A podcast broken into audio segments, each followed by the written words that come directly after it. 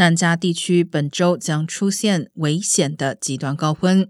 国家气象局从周三上午十一点至下周一晚上八点发布了极端高温警告。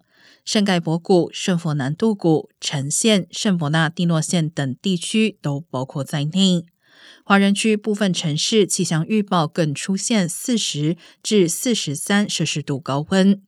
气象局预期，本次热浪将会打破历史高温记录。